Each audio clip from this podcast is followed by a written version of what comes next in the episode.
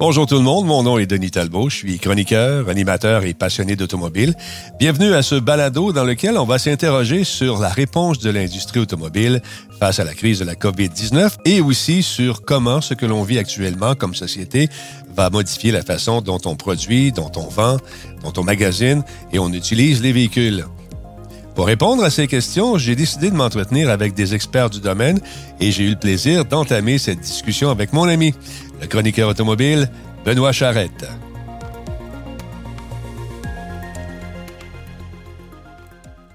Dans le cadre de mon métier, j'ai la chance d'être co-porte-parole du Salon de l'Auto de Montréal avec Bertrand Godin, le coureur automobile, et ça me donne la chance de rencontrer des euh, journalistes qui deviennent des amis par la suite. C'est le cas de l'excellent Benoît Charrette, chroniqueur automobile. Benoît, très content de partager ce moment encore une fois avec toi, mon ami. Comment vas-tu? Ça va, ça va, Denis, ça va. Le, confinement, euh, on le vit, euh, en fait, à part les lancements et euh, les essais d'auto qui sont, disons, temporairement remis à plus tard. pour le reste, moi, je travaille de la maison depuis 28 ans, donc ça ne ben change pas grand-chose à ma routine. C'est pour ça qu'on parle un peu du succès des communications des constructeurs automobiles, mais surtout de l'impact sur ton travail, toi, de journaliste automobile, Benoît?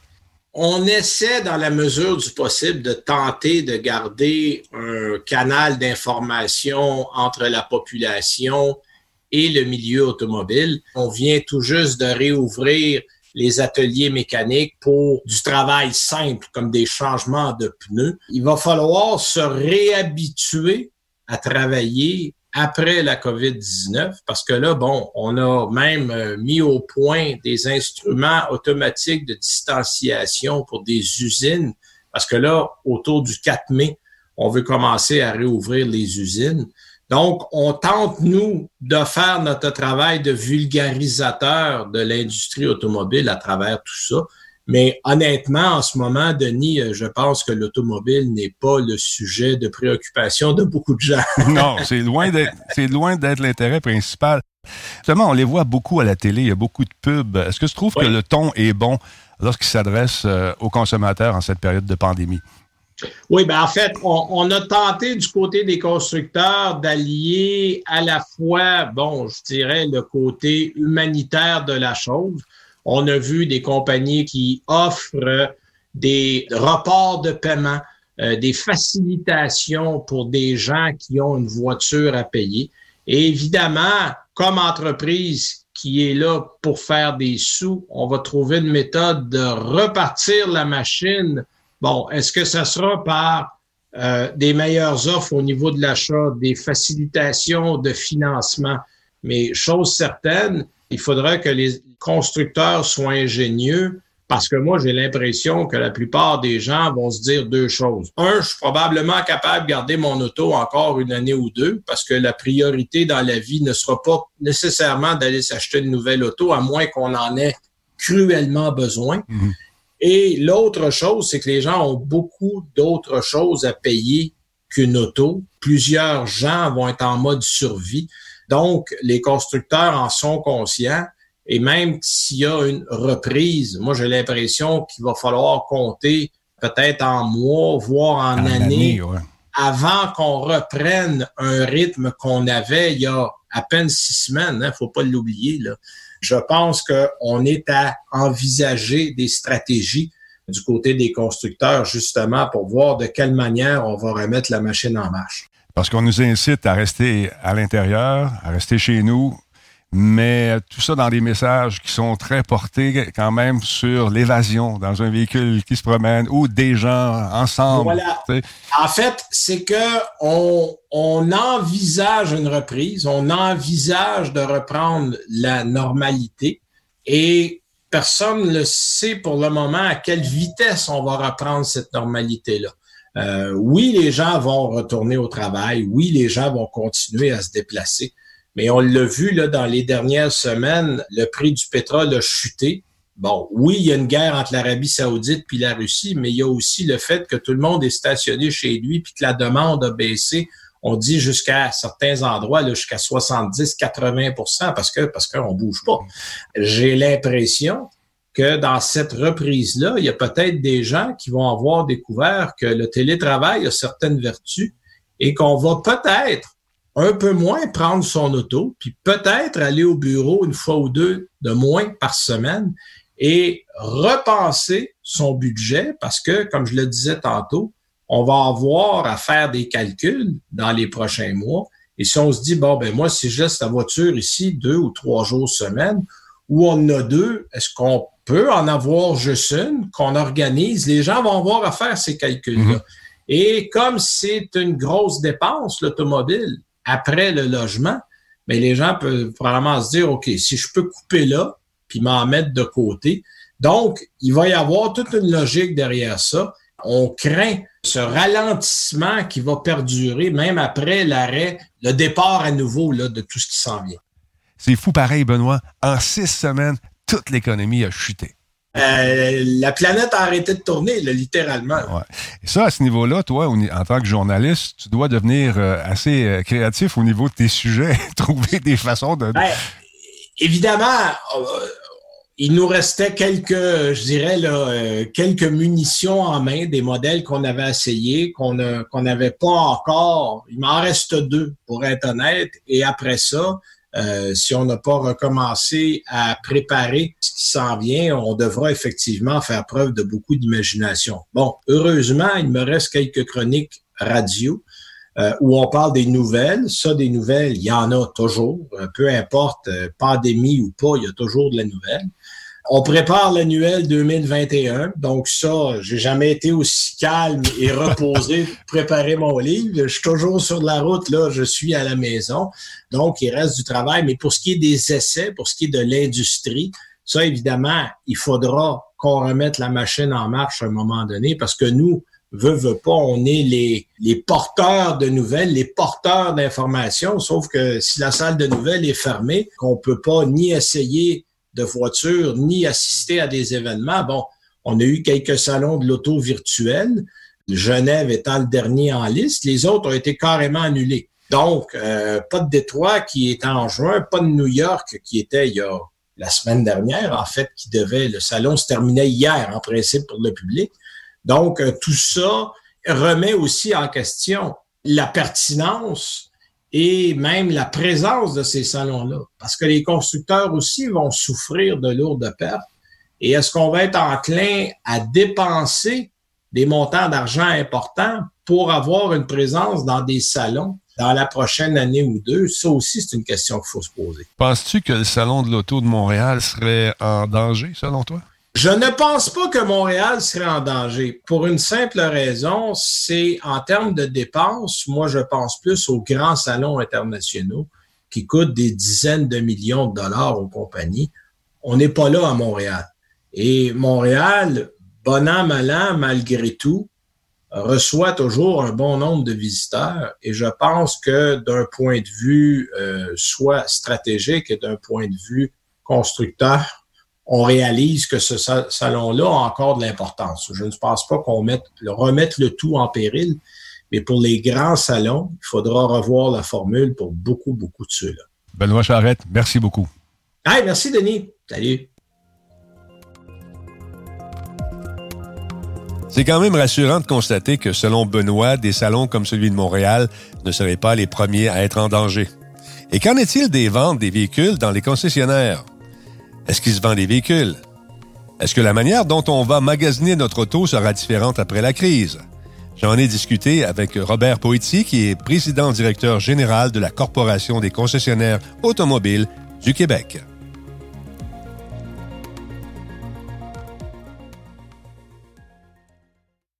Monsieur l'ancien ministre des Transports et PDG de la Corporation des concessionnaires automobiles du Québec, Robert Poitier, bienvenue à l'émission. Merci à vous. J'ai quelques questions concernant le service à la clientèle. Comment les concessionnaires automobiles euh, vivent ça, la, COVID-19 en ce moment? Ça ne doit pas être facile, facile. Non, mais en fait, comme toutes les autres entreprises du Québec et citoyens du Québec, il y a un impact majeur à tout ça. Dans notre cas, il est humain et financier. Euh, il faut savoir que l'industrie de l'automobile au Québec, c'est le deuxième levier économique en importance. Le premier étant la construction. C'est 40 000 emplois permanents partout sur le territoire du Québec et c'est 100 000 emplois indirects. Donc, sur les 40 000 emplois permanents, lorsque, évidemment, on a été frappé par la pandémie, je vous dirais, sans me tromper, qu'il y avait 35 000 personnes chez eux au chômage. Alors, il y en est resté peut-être 3 à 5 000 pour les services essentiels ou les déplacements essentiels. Donc, l'industrie, sur le plan humain, c'est sérieux. Sur le plan économique, je vous dirais qu'on n'est pas sorti non plus de l'auberge parce que euh, à ce stade-ci, les concessionnaires, et ça c'est ironique, c'est la période de l'année où on a le plus de véhicules en inventaire. Je parlais avec un concessionnaire de la région de Québec euh, hier. lui, il y a quatre concessionnaires, c'est un regroupement. Il dit Robert, j'ai 30 millions en valeur de véhicules sur mes stationnements. Là, je vous parle de quatre concessions. J'en ai 890 au Québec il y a quand même un poids économique majeur, des hommes et des femmes d'affaires qui gèrent ces entreprises-là, souvent familiales, les enfants aussi sont là. C'est, pas facile. Bon, la semi-bonne nouvelle, c'est qu'on a repris graduellement dans un encadrement euh, sanitaire et de santé publique vraiment encadré. Éclairez-nous sur les activités des concessionnaires automobiles. Vous avez besoin d'user beaucoup d'imagination et de devenir créatif au niveau justement de l'approche euh, du client. Oui, ben complètement. Euh, nous, on a offert au gouvernement un protocole de retour graduel dans un cadre très, très serré sur le plan de la santé publique. Alors, ce qu'on avait offert au gouvernement, évidemment, c'est la reprise des entretiens mécaniques, des pneus, l'installation des pneus dans un cadre où vous prenez un rendez-vous dans un premier temps.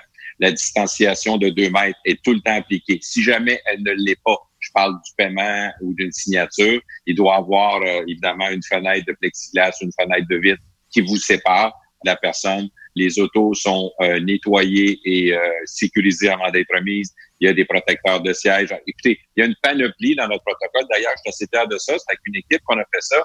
notre protocole a été diffusé, ce qu'on appelle, nous, la CADA, une corporation canadienne. L'Ontario s'en est servi pratiquement copier-coller. Ensuite, la NADA, qui est une association américaine, 16 000 concessionnaires ont pris notre document de protocole de retour, copié-collé, et on me dit que quelques jours, le Mexique l'a fait. Ça veut dire qu'en norme de, sécurité pour nos employés, pour nos clients, c'était euh, une valeur ajoutée. Qu'est-ce que vous attendez de la part de ces fameux clients qui, vont arriver chez vous? Comment on peut euh, améliorer le service pour, encore une fois, en attirer plus, vous pensez? Euh, écoutez, c'est, ça peut paraître ironique. Moi-même, avec le bureau, depuis le, la deuxième journée où tout ça a débuté, 46 personnes sont à domicile en télétravail.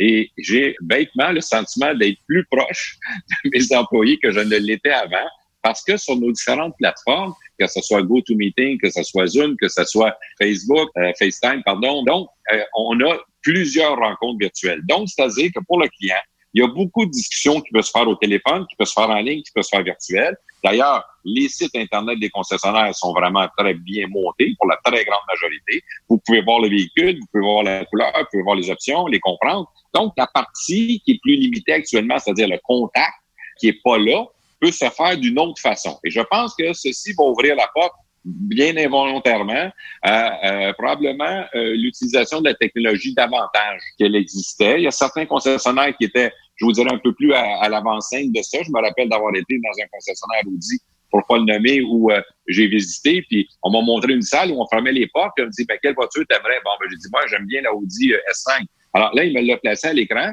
Ensuite, là, il a dit quelle couleur. On a placé la couleur. Après ça, on a placé, on a choisi les roues, on a choisi les mags, on a choisi les options. Puis là, quand tout ça a été fait au complet, on voyait ça sur l'écran, il m'a dit euh, Bon, ben parfait.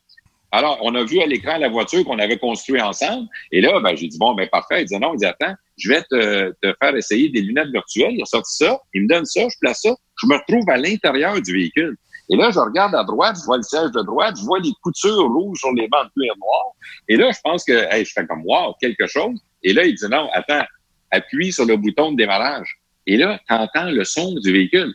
Écoutez, là, je suis un passionné d'automobile, je pense que ça paraît, mais, mais pas pour le son et la vitesse, mais ça reste quelque chose, une expérience virtuelle extraordinaire. Alors, on est peut-être pas loin de ça aussi. Alors, je dirais qu'on va passer à la vente d'automobiles euh, virtuelles à 3.0 dans les années qui viennent, mais il y aura toujours ce contact-là humain hyper important entre évidemment le conseiller technique et le client. Est-ce qu'on en vend des voitures actuellement, Robert? Est-ce que c'est euh, c'est sûr que ça ralentit l'économie au complet en six semaines, euh, dégringolé complètement? Est-ce qu'on en vend quand même des voitures?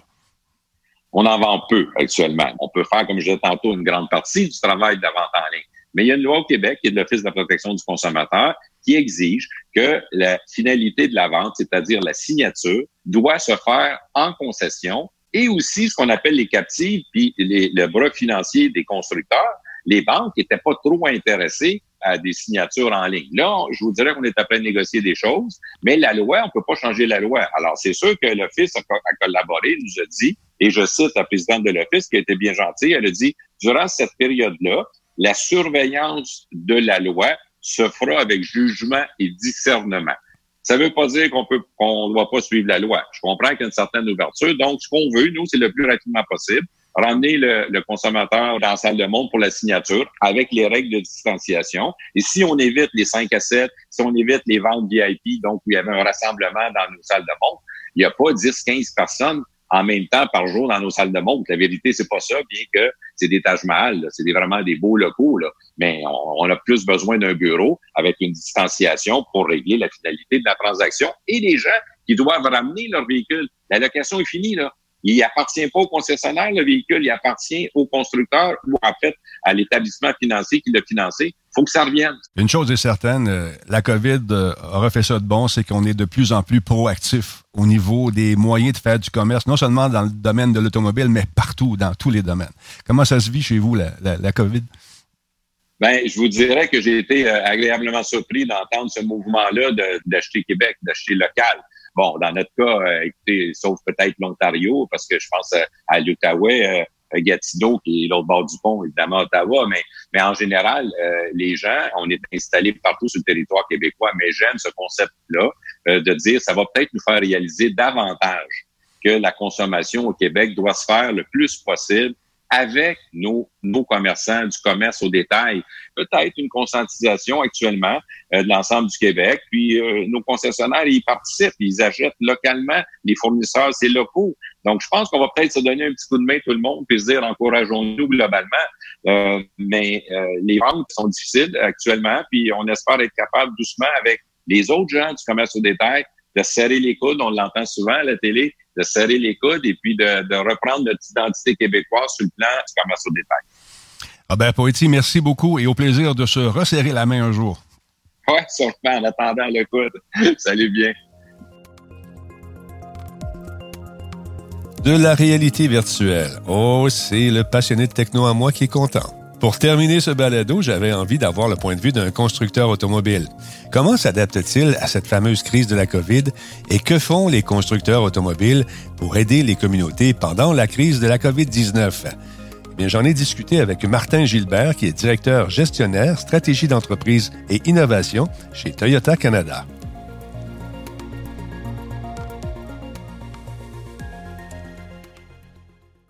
Martin, ce matin, je vais te demander de jouer un peu au, euh, au devin, un petit peu, pour savoir où est-ce que s'en va l'industrie automobile dans les six prochains mois, dans la prochaine année. Puis, selon toi, qu'est-ce qui a changé en raison de cette fameuse crise de la COVID-19? Puis comment, en tant que compagnie Toyota, gérer ces changements-là? Tu as parfaitement raison, Denis. Euh, les choses ont changé de façon très rapide dès le début de la crise des départements, les concessionnaires ont fermé. C'était très difficile, évidemment, pour les consommateurs de s'engager avec la marque avec nos concessionnaires, soit pour les ventes et le service. On est en train de revoir une reprise un petit peu plus forte dans l'ouest du Canada.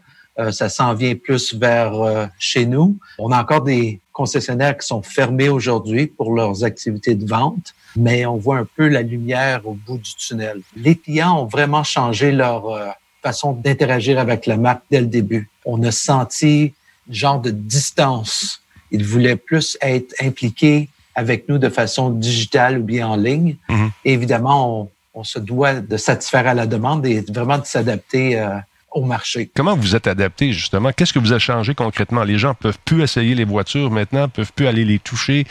Euh, qu'est-ce que vous avez fait pour pallier à ça? Qu'est-ce qu'on a fait dès le début de la crise? C'est-à-dire, on a mis sur pied une cellule de crise. Ça, ça inclut les cadres de l'entreprise et une série de concessionnaires, Toyota et Lexus, de l'échelle du pays pour vraiment avoir le pouls de qu'est-ce qui se passe dans le marché.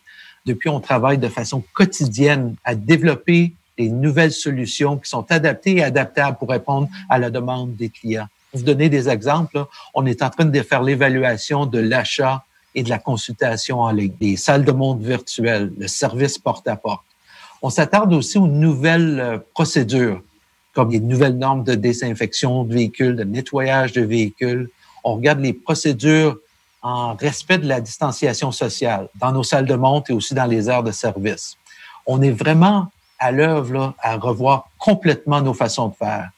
On veut vraiment donner aux concessionnaires les outils requis et nécessaires parce qu'ils vont jouer, euh, évidemment, les concessionnaires un rôle clé dans cette reprise-là hmm. pour s'adapter. Donc, la façon d'acheter des voitures est, appelée à changer à tout jamais jusqu'à ce qu'on trouve peut-être un vaccin. Euh, absolument. On doit s'adapter aux nouvelles euh, recommandations de santé, de distanciation. Le client veut magasiner à distance. C'est à l'industrie à s'adapter, à donner les, ressources qui sont nécessaires. En général, les ventes de voitures sont en baisse, on le sait. Est-ce qu'il y a encore de l'intérêt pour l'achat d'une voiture en ce moment? Et euh, est-ce que tu penses que c'est plus une priorité pour les consommateurs? Très rapidement, les salles de montre ont été fermées sous ordre public. Évidemment, les ventes ont été affectées au mois de mars. On était à la base. Au mois d'avril, c'est des, c'est des baisses historiques dans l'industrie.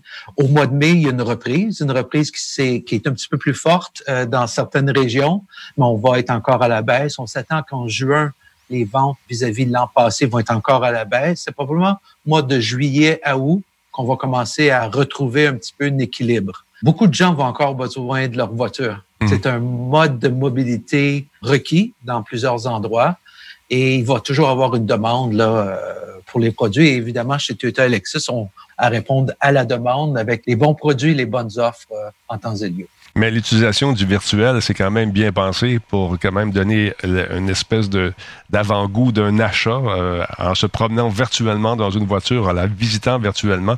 Ça demande quand même une adaptation pour les vendeurs chez vous, ça aussi. Absolument. Il y a une adaptation qui doit être faite. Il y a des bons outils, le bon soutien, la formation pour être capable de livrer évidemment une belle expérience d'achat et d'exploration de, de, véhicules virtuels. Ça se fait dans certains milieux, Peut-être que l'automobile a été lent à s'adapter, mais maintenant on fait face à une évidence qu'on doit embrasser ces nouvelles technologies Martin, comment les constructeurs automobiles viennent-ils en aide aux communautés durant la crise de la COVID-19? Qu'est-ce que Toyota a fait concrètement pour aider la communauté? Ça, c'est un espace qu'on est euh, vraiment fiers. Dès le début de la crise, on s'est euh, engagé avec nos partenaires qui sont Emma Québec et la Société canadienne du sang on a fait un don de 1,5 million de dollars en espace publicitaire pour vraiment supporter le message que crise ou pas crise, les produits sanguins sont requis. Et euh, vraiment, c'est un message du cœur parce que, évidemment, les, les dons dans des temps de crise où ce qu'on a besoin de garder les distances sont plus faibles, mais la demande de produits reste. On a fait beaucoup et on continue de supporter Emma Québec, la Société canadienne du sang.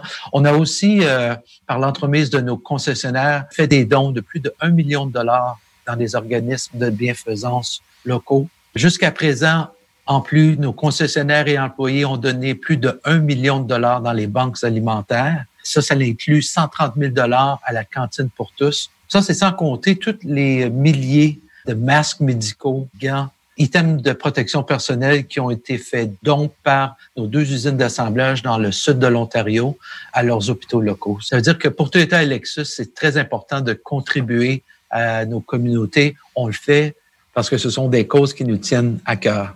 Martin, Merci beaucoup de votre implication euh, dans cette crise-là pour rendre la vie plus facile pour les gens. Merci également à Toyota. Bonne journée, mon vieux. Merci.